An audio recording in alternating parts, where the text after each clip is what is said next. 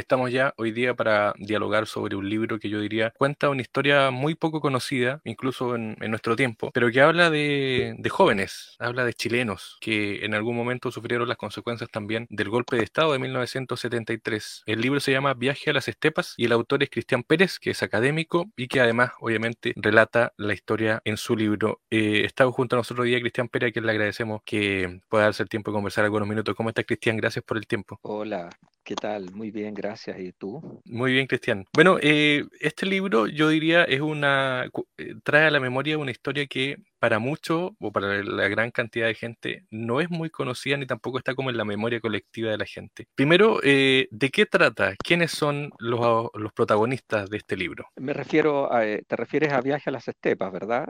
Viaje a las Estepas.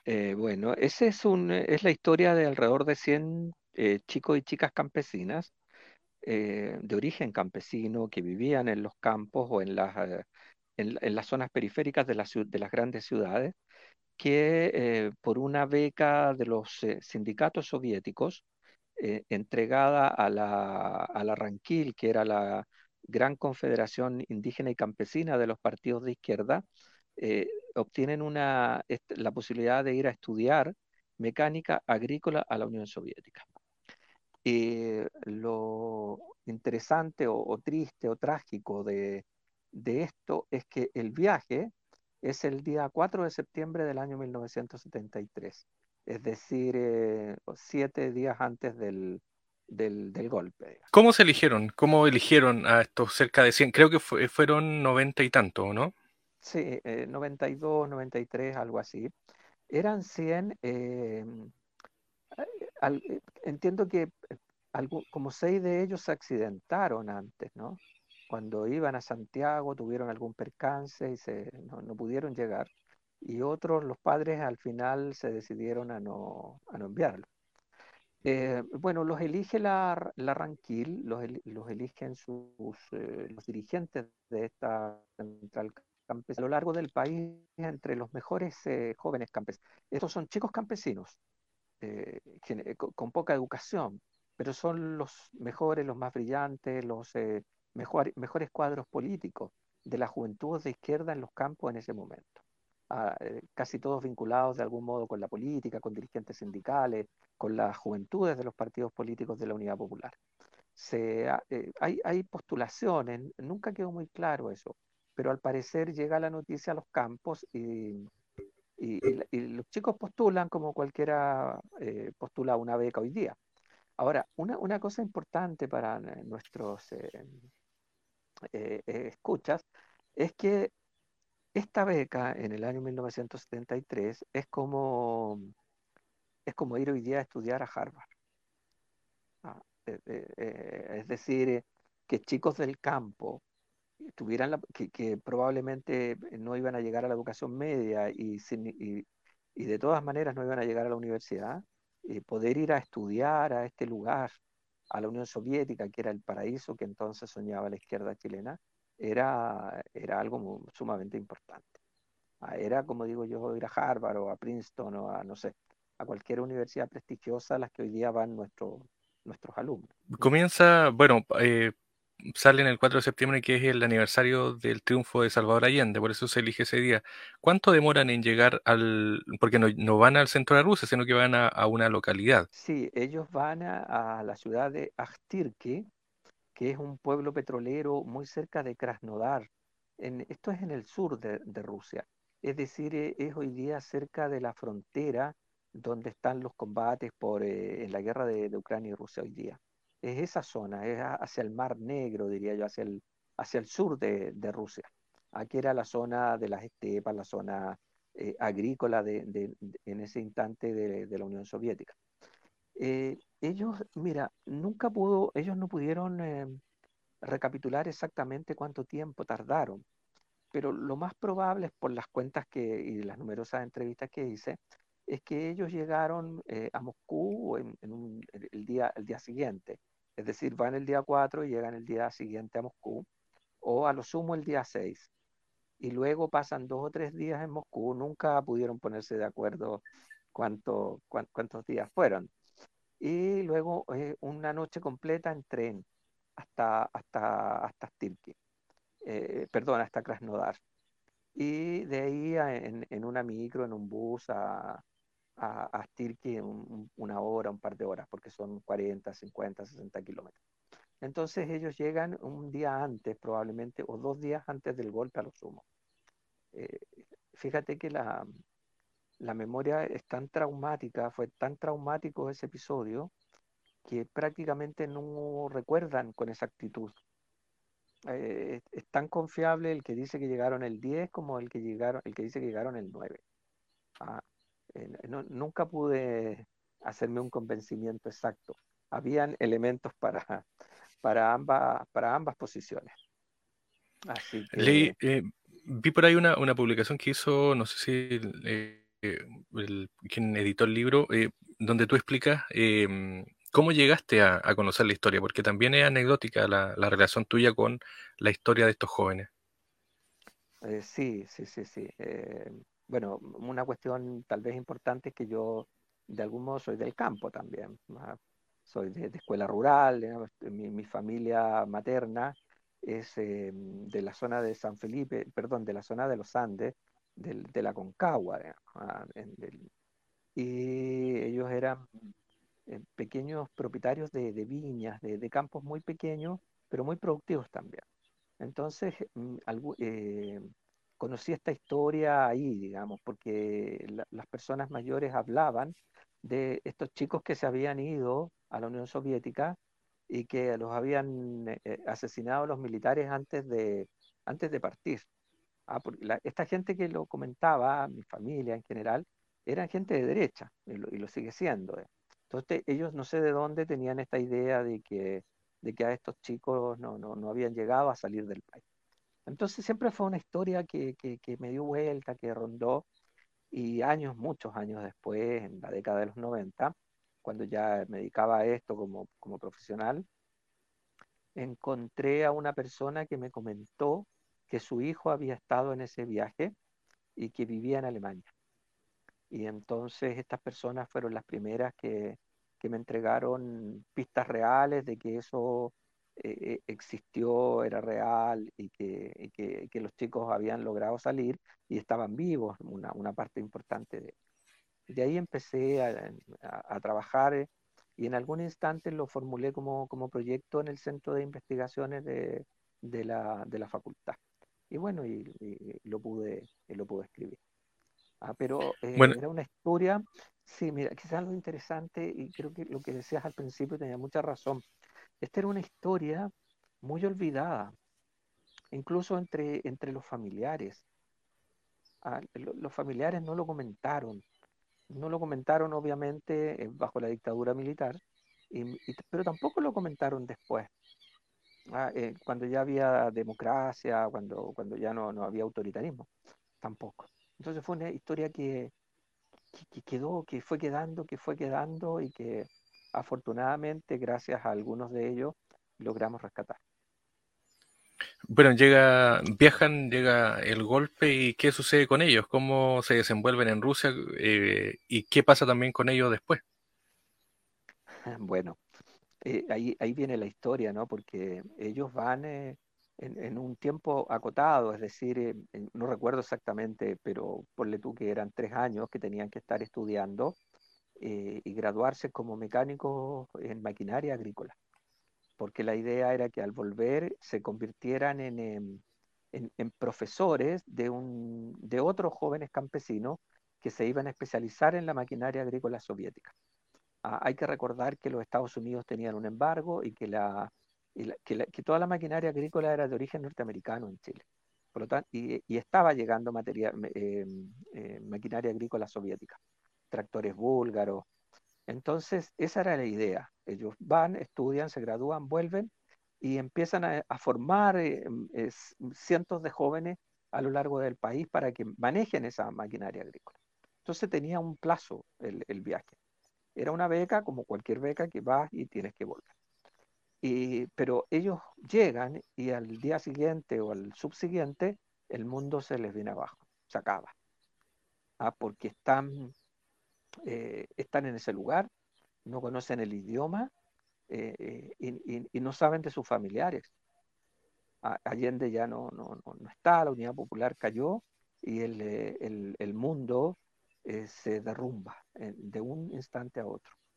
Es decir, para muchas personas de izquierda aquí en Chile fue tremendo, porque salieron de los trabajos, los tuvieron presos, qué sé yo, pero para estos chicos tal vez fue doblemente tremendo, porque estaban en un mundo desconocido y no tenían posibilidad de contactarse con sus seres queridos, a los cuales sospechaban estaban en peligro. Hay efectivamente muchos de los, de los eh, familiares de estos muchachos fueron eh, detenidos, algunos fueron asesinados. O sea, eh, esa preocupación fue, fue tremenda, la desorientación, el, no saber qué hacer. hay que recordar que eran era, era un rango de edad que iba entre los 15 años, o sea, adolescentes, hasta unos un poco mayores, de, calculo yo 23, 24 años tal vez, eh, unos 4 o 5, pero la mayoría estaba en 17, 18, 19 años y no pocos tenían 15, 16 años. Entonces son adolescentes eh, que se encuentran en un mundo totalmente distinto y sin saber qué hacer. Claro, y además que pensar en que ellos tienen una escolaridad básica, muy baja. Sí, claro, era una escolaridad base, eh, baja. Algunos estaban terminando la enseñanza media, pero eran los menos. A la mayoría tenían octavo básico, séptimo básico, sexto básico en algunos casos. Y entonces esta imposibilidad de conectarse con Chile fue, fue tremenda. Ah, eh, hoy es, difícil cuando se lo cuentas a, nuestros alumnos, a mis alumnos, eh, que ahora hay tantos medios, ¿no? Esto mismo que estamos haciendo nosotros, el WhatsApp, bueno, mil cosas. En esa época ni cartas. O sea, la, primera carta llegó a Chile tres años después. O sea, ellos eh, supieron, una familia supo, uno de estos muchachos, supo que su familia estaba bien tres años después en una carta que llegó, partió de Astirki o de Krasnodar a Moscú, de Moscú a Canadá, de Canadá no sé a dónde, hasta que llegó a Chile. Y la vuelta fue más o menos igual. Ah, la posibilidad de llamar por teléfono no existía y las cartas era eso. Em, también hay que recordar que estas son familias de campo y en los campos no había correo. Ah, además son familias perseguidas, digamos, que, que son eh, expulsadas de sus trabajos, hay un caso donde el padre y la madre de uno de estos muchachos y los seis hermanos fueron, o sea, el padre y la madre fueron encarcelados, juzgados en consejo de guerra y condenados a 45 años de prisión. Y quedaron en la casa, en el campo, votados seis niños. Seis niños que iban de niños de dos años hasta 10, 12 años y que sobrevivieron durante un tiempo largo por la solidaridad de, de, la gente del lugar. Entonces, era, era dramático. Eh, fue eh, un golpe que yo no sé eh, cómo, cómo reaccionarían hoy día nuestros, nuestros chicos de, 16 años en ese, en ese universo. ¿Y el grupo, qué, cuánto tiempo, por ejemplo, ellos me imagino que empezaron a buscar información? ¿Cómo pudieron volver? ¿Cuánto tiempo pasa que pueden volver? ¿Qué sucede con el grueso del, grupo? Mira, el, estos noventa y tantos eh, al, como al año, más o menos, eh, comienzan a, separarse, porque hay un grupo que, eh, que los, soviéticos se dan cuenta que no van a aprender bien el idioma, ah, por lo tanto no pueden, y que no tienen capacidad ni interés en, seguir estudios, como estudios regulares. Ah, entonces, los, em, algunos piden ir a estudiar otra cosa, algunos van a estudiar radio, por ejemplo, esto, cómo, cómo armar un radio, no sé el nombre radio.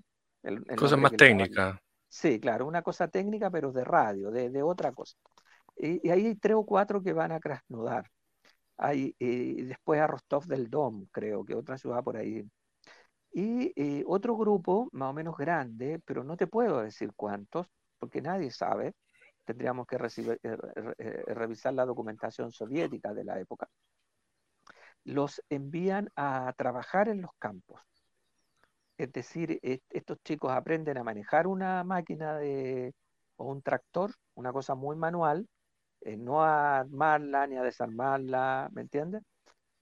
se transforma en obrero finalmente. Claro, claro, un obrero agrícola, tú, tú, tú lo has dicho súper bien.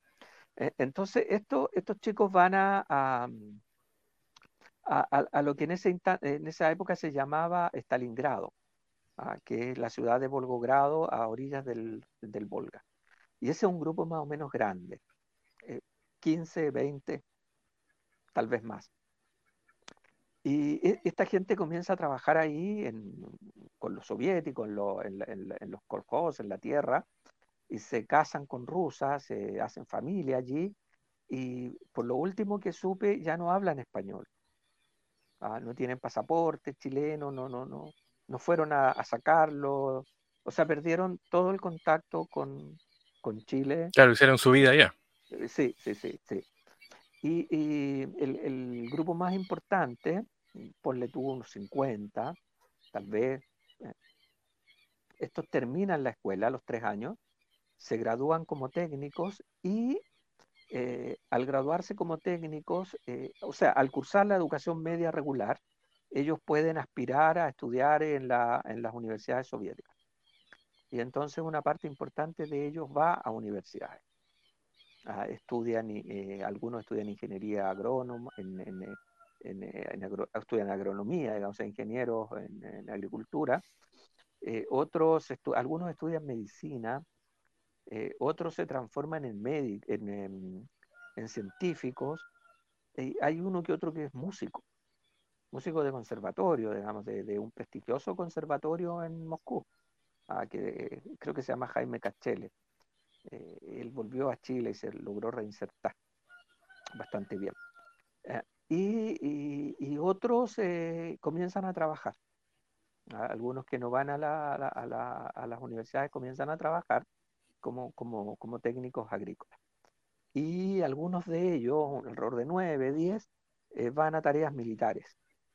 Es decir, el, partido, el Partido Comunista les pide eh, que se integren a cursos militares. Y entonces este grupo, un grupo de alrededor de 8, 9, quizá 10, eh, van a, escuela militar en Bulgaria y luego van a Cuba y de Cuba van a Nicaragua, ya en la guerra con la contra, o sea, a mediados de los 80, y algunos también vuelven a Chile clandestinos en esa época. Ah, e, eso son, es como un subgrupo que, que, son los militares. Y bueno, eh, llega un momento en que, en que algunos salen del país Ah, salen de la Unión Soviética, van a Suecia, por ejemplo, van a, otros lugares de Europa y, trabajan algunos, ¿no? Hay, arquitectos, hay médicos eh, que, se instalan en esos países eh, y otros, eh, y, cuando vuelve la democracia, una parte de ellos vuelve, vuelve a Chile. ¿Cuánto sería el porcentaje que volvió aproximadamente? debe ser, a ver si eran 90, deben haber vuelto unos entre 30 y 40. Y algunos se volvieron a ir después. Ah, eh, ahora, eh, quizás es bien interesante que, que, sepan que cuando estos muchachos vuelven a Chile, aquí para algunos la vida es muy difícil. es un país que no le, a muchos de ellos no los quiere. Es decir, hay, que decirlo con todas sus letras. Por ejemplo, la Universidad de Chile se porta pésimo, pésimo. O sea, le tengo mucho cariño a la Universidad de Chile por todo lo que, por lo que ha hecho, pero con una parte de estos muchachos que venían de la Unión Soviética se portó de un modo eh, indigno, diría yo. Es decir, no hicieron ninguna, em, ningún esfuerzo por revalidar sus títulos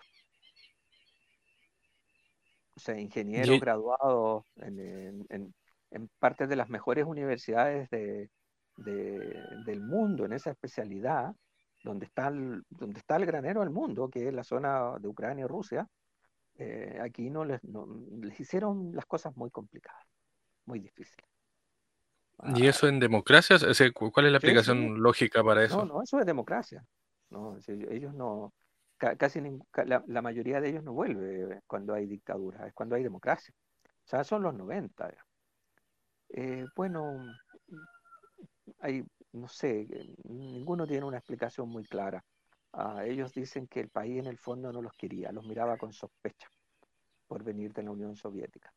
Y también por una presunción tan chilena de que nuestras universidades son eh, mejor que, mejores que las universidades soviéticas y por lo tanto estos muchachos que han estudiado allá, sus títulos no valen nada y tienen que aquí hacer los cursos completos porque no saben nada. Esa, esa pedantería la sufrieron mucho.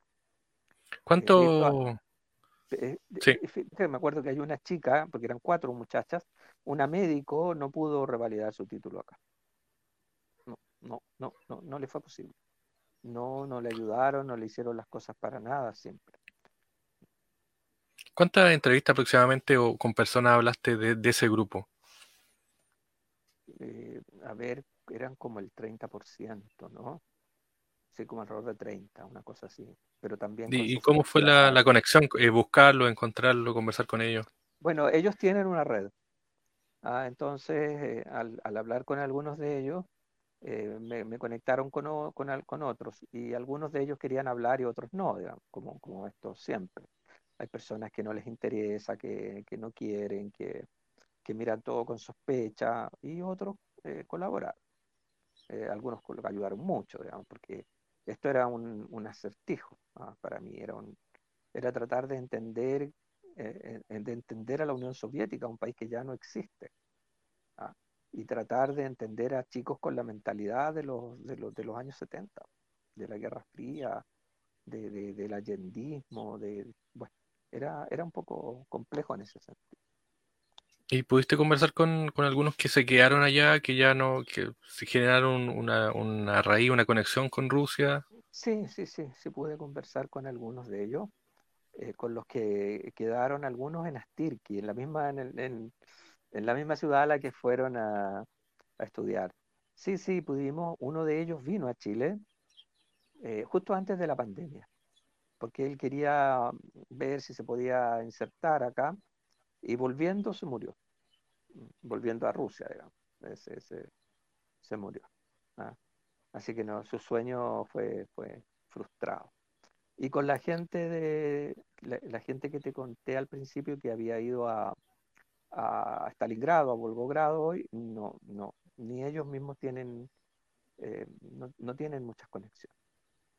Hay, como te digo, personas que no habla, ya no habla español, que lo han perdido, que solo hablan en ruso y, y para mí hablar en ruso no, no, es muy, muy complejo.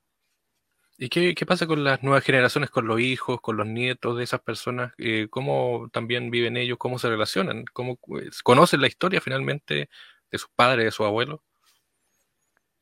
Eh, ellos, eh, los, que, hay, los niños que nacieron en la Unión Soviética, hay muchos que nacieron allá y volvieron a Chile.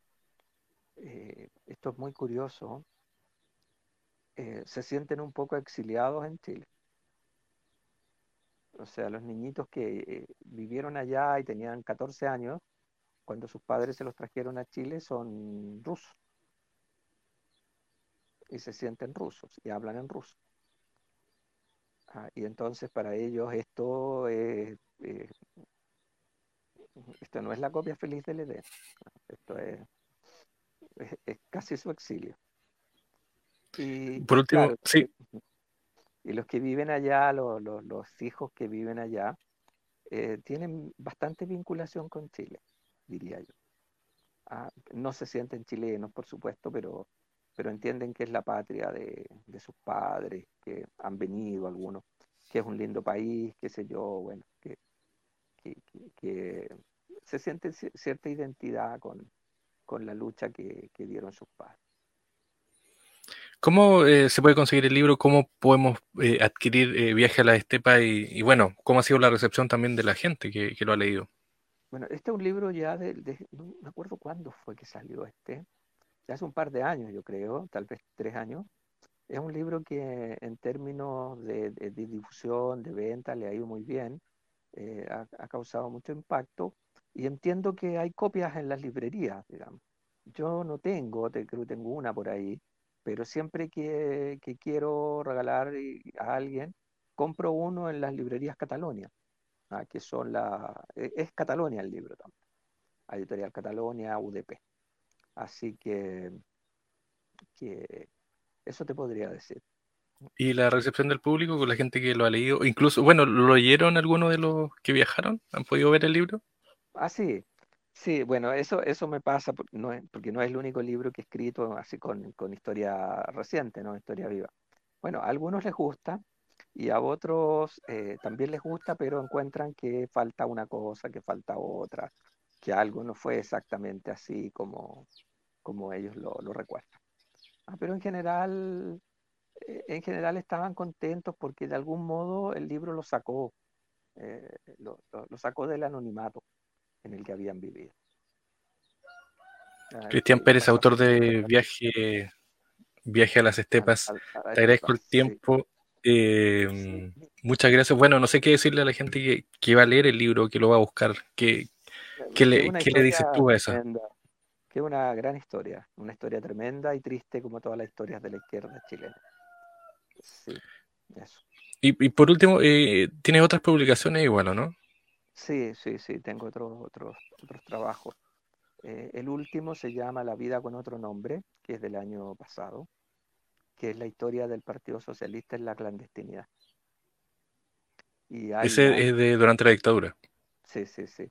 Hay, hay otros, hay otro, otro libro que se llama Vida Revolucionaria, que mm, cuenta cinco historias de la revolución chilena, de los revolucionarios chilenos. Hay otro que se llama Cerca de la Revolución, que cuenta la historia de dos hermanos que viven todo el proceso revolucionario también y las luchas en distintos lugares del mundo.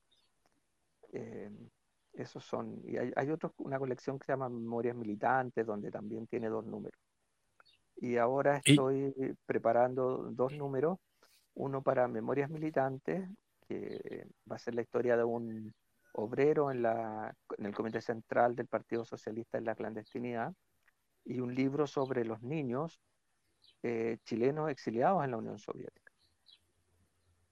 O sea, e- esta, la historia que contamos recién es la de los jóvenes, esta es la de los claro. niños, sí, de los chicos. ¿Y eso aparecería este año, el próximo? ¿Cuándo? Eh, Memorias Militantes va a salir a fi- el, este, ese número va a salir a fin de año y el otro va a salir el próximo año, sin duda. Vamos, Bueno, ahí esperaremos que, eh, cuando estén ya para ver si podemos coordinar una nueva entrevista, Sí, Cristian. bueno, feliz, feliz. Ah, te, te- pido un favor. Mira, Sí, es súper importante por las cosas que de la universidad que me presentes como Cristian Pérez, historiador de la Escuela de Periodismo Universidad Diego Portales. Muy bien, pues ahí quedó registrado. Bueno, lo vamos a comentar igual ahí en la publicación, así Sí, que eh, hacíamos el de, hincapié que era académico Cristian claro, Pérez, pero historiador, sí, historiador de la Universidad Diego Portales para clarificarlo. de la Escuela de Periodismo, sí, por, por las cosas Así de es. la universidad que son en el fondo los que me pagan el sueldo, digamos. Claro, y, que también obviamente eh, aportan a que podamos ir conociendo esta historia y además Sí, nos, nos aportan en, en ir conociendo temas que, que, el- que ayudan a la memoria, que eso es lo importante. así es. Bueno, Cristian Pérez, un millón de gracias. Gracias por el tiempo. Éxito también. Vamos a estar atentos a las publicaciones que se vienen. bueno, muchas gracias a ti, muchas gracias a ustedes por convidarme. Feliz, un abrazo.